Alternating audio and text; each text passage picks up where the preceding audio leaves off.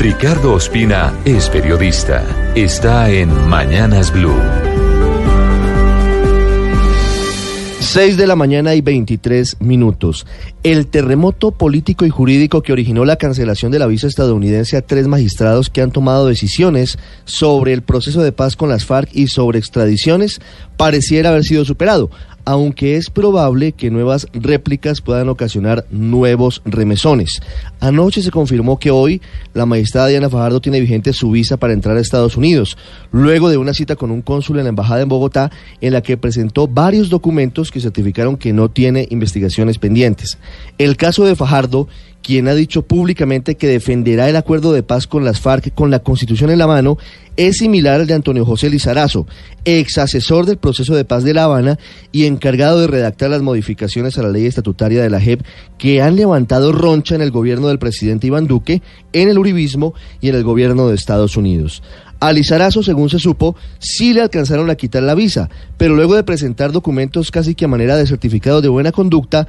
le restablecieron el permiso. Solamente permanece sin visa el magistrado de la Sala Penal de la Corte Suprema de Justicia, Eider Patiño, quien al parecer recibió la notificación meses atrás, luego de haber negado la extradición del indígena José Martín Yamaguacanés, por considerar que ya había sido condenado por los mismos delitos en Colombia por la justicia indígena. Ayer, finalmente, y luego de cinco días de haber estallado el escándalo, se conoció una posición oficial del gobierno colombiano a través del canciller Carlos Holmes Trujillo, que para algunos resultó tibia, al decir por un lado que el gobierno defiende la independencia de poderes, pero por otro lado dijo que respeta la soberanía de los estados en materia migratoria y su competencia para otorgar y retirar visas. Como si fuera poco todo este enredo, anoche reapareció con sus habituales comunicaciones epistolares desde la cárcel Jesús Antrich, cuyo caso amenaza con un nuevo remesón en las relaciones entre Colombia y Estados Unidos, esta vez para lanzar dardos a ese país por el manejo del episodio de las visas